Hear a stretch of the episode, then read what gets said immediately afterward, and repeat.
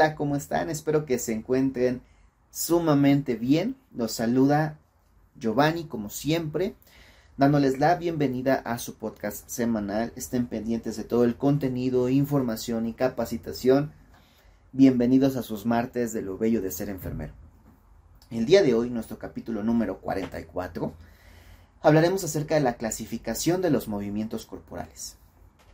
Iniciaremos con la frase de la semana, mis bellos enfermeros, y esta vez elegimos una frase de Rui Pérez Tamayo, que menciona, el esqueleto de la ciencia son los hechos, pero los músculos y los nervios son el significado que se les confiere y el alma de la ciencia son las ideas. Y bueno, con esta frase del doctor Rui Pérez Tamayo vamos a comenzar en nuestra semana de lo bello de ser enfermero con todos ustedes con toda la actitud. Como introducción, los movimientos corporales tienen diferentes características en donde el paciente que sufre lesiones tiene dificultades para realizarlos. En el capítulo del día de hoy estudiaremos la clasificación y los tipos de movimientos corporales y cuál es la importancia de estos en la salud de las personas. Acompáñanos a esta gran, gran información que tenemos preparada para ti. Se entiende por movimientos corporales al desplazamiento del cuerpo o de un segmento del cuerpo a través del espacio. Y cada uno de los movimientos depende de varios factores como las articulaciones y los músculos involucrados. La posición anatómica es la que se adapta universalmente para efectuar las descripciones anatómicas y es la que se adopta en bipedestación erecta con la cabeza, ojos y pies hacia adelante los miembros superiores con las palmas mirando anteriormente y los miembros inferiores con las puntas de los ortejos dirigidos también hacia adelante. A partir de esta posición y utilizando los planos que se producen en los tres ejes del espacio, se pueden definir una serie de movimientos y para poder analizar los movimientos debemos recordar a los planos corporales. Estos representan las descripciones anatómicas que están basadas en planos imaginarios que pasan por el cuerpo en la posición anatómica. Para el estudio del movimiento se parte de la consideración de tres ejes básicos, el antero-posterior, el transversal y el longitudinal. Son los tres ejes básicos. Entonces, el plano sagital es un plano vertical, imaginario, que pasa longitudinalmente por el cuerpo desde la cara ventral a la dorsal dividiendo en las mitades derecha e izquierda en relación con este plano se puede definir también interior o medial, que representa la parte cercana al plano sagital, y en exterior o lateral, que representa la parte lejana al plano sagital. Tenemos también el plano antero-posterior y este es perpendicular al plano sagital y divide al cuerpo en una mitad anterior y en una mitad posterior. El plano transversal es el que pasa por el cuerpo perpendicular, tanto al plano sagital como al anteroposterior, y divide el cuerpo en mitad superior y mitad inferior. Así, en estos tres planos hemos conocido las bases anatómicas y a partir de estos planos se estudian los movimientos corporales. Cuando hablamos de la clasificación de los movimientos corporales, nosotros vamos a encontrar a los movimientos voluntarios, a los movimientos involuntarios y también a los movimientos que son por reflejo. Los movimientos voluntarios son todos aquellos que nosotros hacemos, pero antes los hemos pensado, como los de la cabeza, las extremidades, las del cuerpo, eh, se deben a impulsos nerviosos que proceden del área motora de la corteza cerebral. Es decir, yo puedo decidir cómo muevo mi cabeza, ¿no? Porque lo estoy pensando, lo pensé con anterioridad. Y puedo ver cómo muevo mis brazos, como ustedes pueden ver, por ejemplo, en el video, ¿no? Cómo estoy moviendo mis brazos. Ah, bueno, es porque ya lo decidí y estoy pensando antes de mover mis brazos cómo los quiero mover, ¿ok? Esa parte también es bien importante. Esos son los movimientos voluntarios. Los órganos de los sentidos captan un estímulo que envía la información al cerebro Después el cerebro analiza la información y elabora una respuesta a través de los nervios hasta los músculos. Y por último, los músculos ejecutan la orden encargada por el cerebro realizando un movimiento adecuado. Los movimientos involuntarios se hacen solos como el latido del corazón, porque nosotros no le decimos a nuestro corazón que éste se ponga en movimiento, ¿no? También puede ocurrir como respuesta directa a un estímulo externo que generen, aumenten o disminuyan, por ejemplo, nuestra frecuencia cardíaca. Son movimientos corporales que nosotros no podemos estar controlando. Los movimientos de reflejo son la respuesta automática e involuntaria que realiza un ser vivo ante la presencia de un determinado estímulo. La respuesta refleja implica generalmente un movimiento, aunque puede consistir también en la activación de la secreción de alguna glándula. Todos ellos implican a los tipos de movimientos corporales, como el de la flexión, el cual indica la reducción o disminución de un ángulo entre huesos o partes del cuerpo. Y por ejemplo, una flexión que nosotros podemos hacer si tenemos un brazo estirado, ¿no? literalmente doblamos eh, en nuestro codo y estamos haciendo una flexión y estamos uniendo dos diferentes extremidades o dos diferentes partes de nuestro cuerpo. Tenemos también la extensión, que es el enderezamiento o aumento del ángulo formado entre huesos o segmentos del cuerpo. Si yo tuviera mi mano en flexión para hacer una extensión, pues hay que literalmente estirar eh, esta eh, extremidad. Tenemos también a la abducción. Es el siguiente y aquí el extremo no articular de un segmento se aleja del plano sagital mediano, también conocidos como separación. Entonces una abducción es si mi brazo está pegado a mi tórax, una abducción es abrir mi brazo, ¿ok? Hacia una, a una parte lateral, ¿no? Hacia una parte lateral, eso es una abducción, ¿vale? Y tenemos también el siguiente, que es eh, la aducción, ¿ok? Que indica que se acerca hacia el plano sagital medio, es decir, yo abrí, ahora cierro. Y al momento de cerrar mis brazos estoy haciendo una aducción, ¿vale? Muy bien. Eh, la rotación, ¿no? Una rotación es el movimiento de un segmento alrededor de un eje longitudinal. ¿Listo? ¿Cómo podemos hacer esto? Con nuestras muñecas. Estamos moviendo nuestras muñecas, ¿no? En una forma rotatoria, pero no cambian de un eje longitudinal, ¿vale? La pronación es cuando se produce una rotación del radio. Que así, lo que hice al principio anteriormente. Entonces, tenemos así un de manera supina y pronamos. Supinamos y pronamos. Y justo la supinación es el movimiento del antebrazo a o pierna, reduciendo la rotación del radio, terminando ubicada lateralmente al cúbito. Entonces ya dijimos, esto es supino, esto es prono. Esto es supino, esto es prono. Y bien fácil, radio, cúbito. ¿Ok? Entonces, lo más cercano de tu plano sagital ahora, eh, cuando estás en supino, es el cúbito. Cuando estás este, en prono es el radio, ¿vale? Entonces esa parte igual hay que tenerla en consideración. La circunducción son movimientos anteriores solamente, más bien, son los movimientos eh, de la suma de algunos movimientos anteriores que les, les acababa de mencionar. Esta circunducción solamente se da en articulaciones de amplio rango de movimiento y los movimientos pueden realizarse en brazos, piernas, cuello y también en ocasiones con la anatomía entera.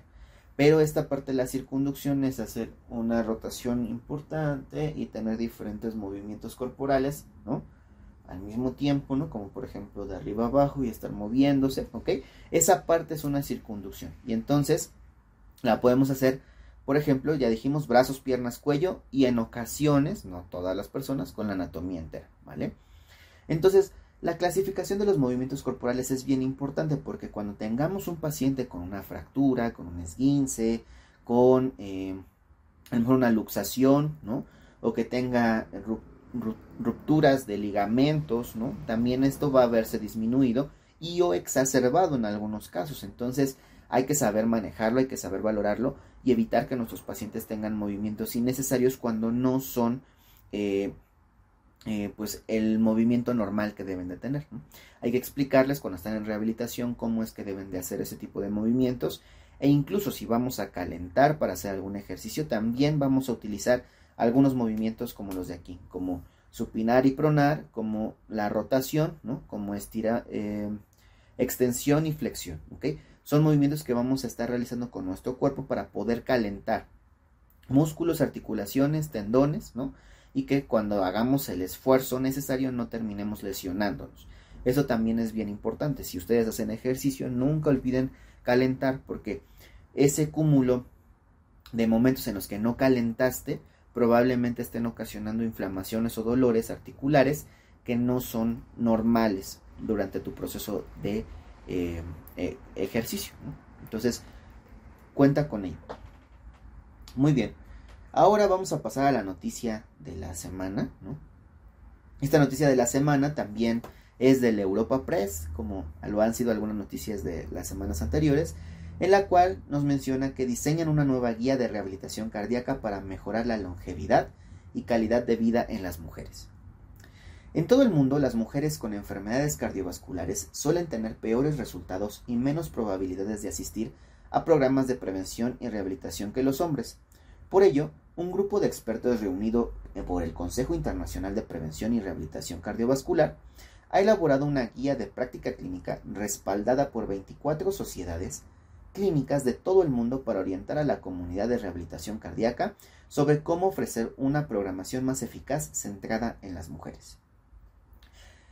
Hace tiempo que se sabe que las mujeres tienen muchas menos probabilidades de acceder a la rehabilitación cardíaca y de completarla, y que sus resultados son a menudo peores, a pesar de, necesitarla más que los hombres.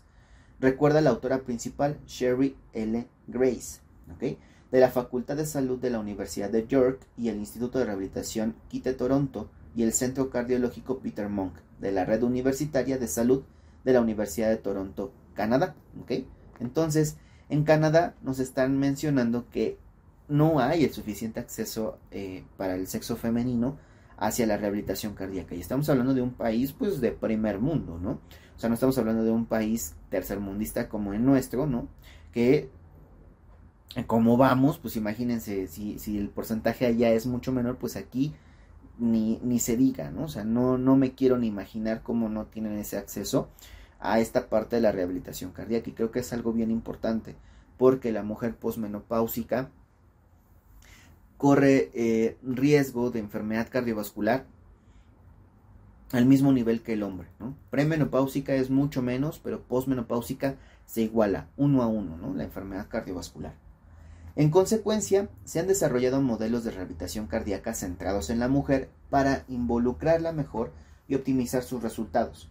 En la actualidad hay suficientes pruebas sobre la rehabilitación cardíaca centrada en la mujer para hacer recomendaciones a la comunidad de la misma rehabilitación cardíaca. Añade esta Sherry, que ya nos ha estado explicando por qué surgió este tipo de, programa específico.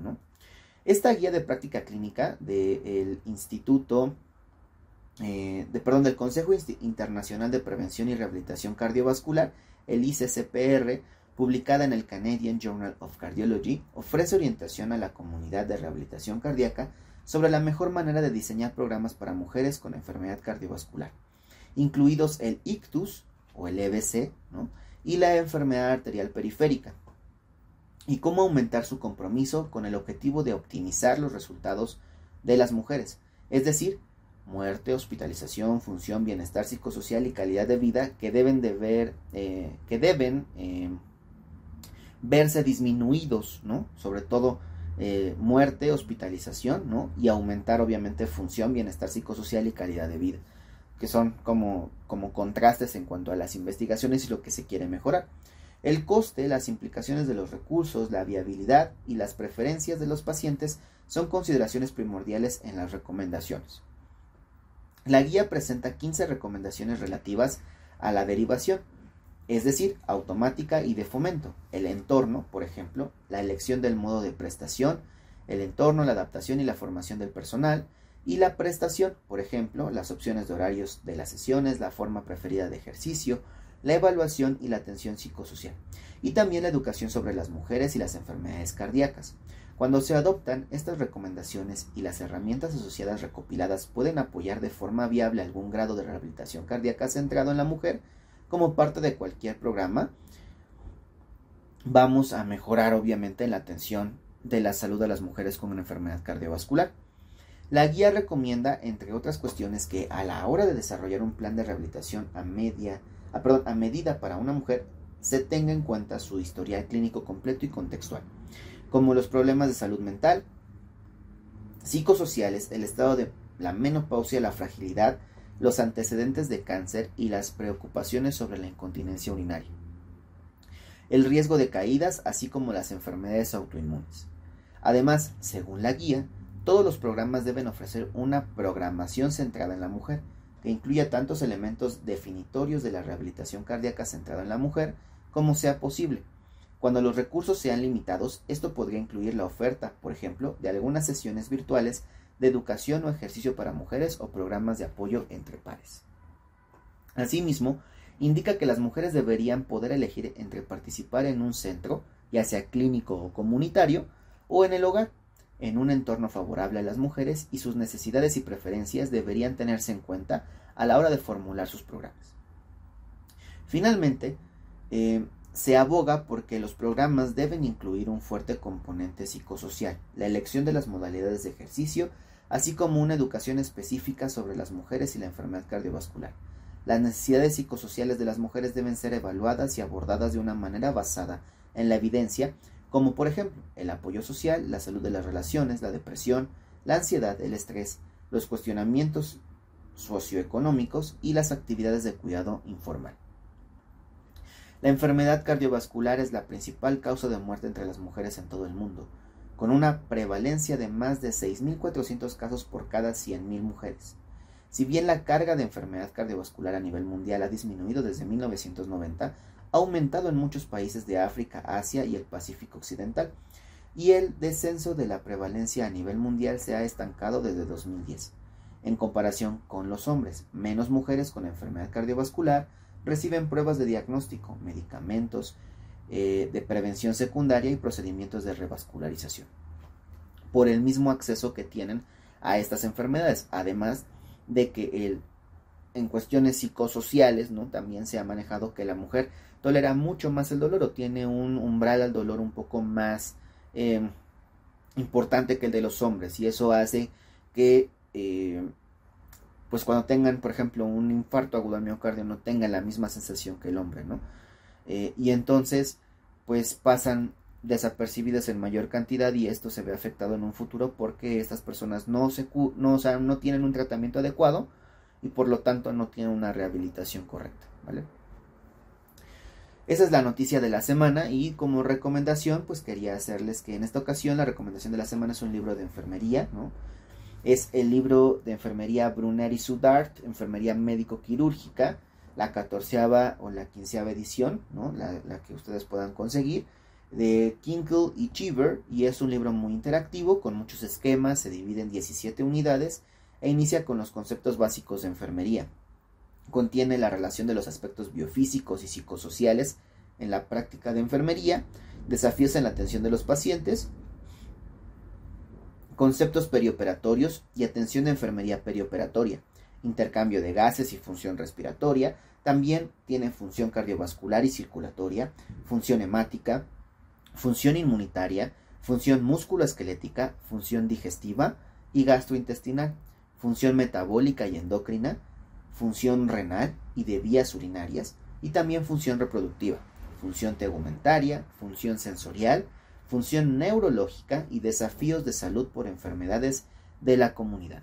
Entonces, todos estos apartados, estos 17 apartados que les acabo de, mencionar, esas 17 unidades, están muy, muy bien desarrollados. Es en un libro que físicamente vienen dos tomos eh, y que la verdad es que viene muy bien explicado y también vienen esquemas que nos van a ayudar a comprender lo que acabamos de leer, ¿no?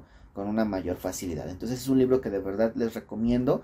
Les voy a dejar este, en el link de la descripción un, pues sí, literalmente un link a, eh, un Google Drive donde si ustedes quieren pues pueden descargar este libro y tenerlo ahí para algunas referencias, ¿no? Siempre es importante incluso corroborar las propias referencias bibliográficas que vienen en ese libro que nos puedan ayudar a complementar o no la información que necesitamos. Entonces la verdad es que es un libro que yo recomiendo mucho. Me ha servido mucho durante toda mi formación. Y bueno, pues hasta aquí el episodio del día de hoy. Espero que les haya gustado mucho, que estén listos para volver suscribirse, darle manita arriba a este video y activar la campanita para que les estén llegando las notificaciones de cuando nosotros en lo bello de ser enfermero subimos un episodio nuevo al podcast. Eh, pueden escucharnos, como siempre, en todas las plataformas de audio, ¿no? Como Spotify, Google Podcast, Apple Podcast, Web Browser, Amazon Music y iHeartRadio, ¿no? Y obviamente en la plataforma de videos de YouTube, ¿no? Donde les pedimos que de nuevo se suscriban, nos den una manita arriba, activen la campanita para que les lleguen las notificaciones y estén listos para ingresar a la comunidad de bellos enfermeros que estamos haciendo. Si quieren que hable de un tema en específico, pueden mandarme mensaje en redes sociales, en Instagram, TikTok, Facebook y Twitter como lo bello de ser enfermero y lo más pronto posible vamos a tocar ese tema o les resolvemos sus dudas. El siguiente episodio, el número 45, hablaremos acerca de la atención al paciente posoperado cardiovascular y tenemos un invitadazo sorpresa para este episodio. Espero que se encuentren muy bien. Esto es palabra de Nightingale. Gracias y hasta la próxima. Bye.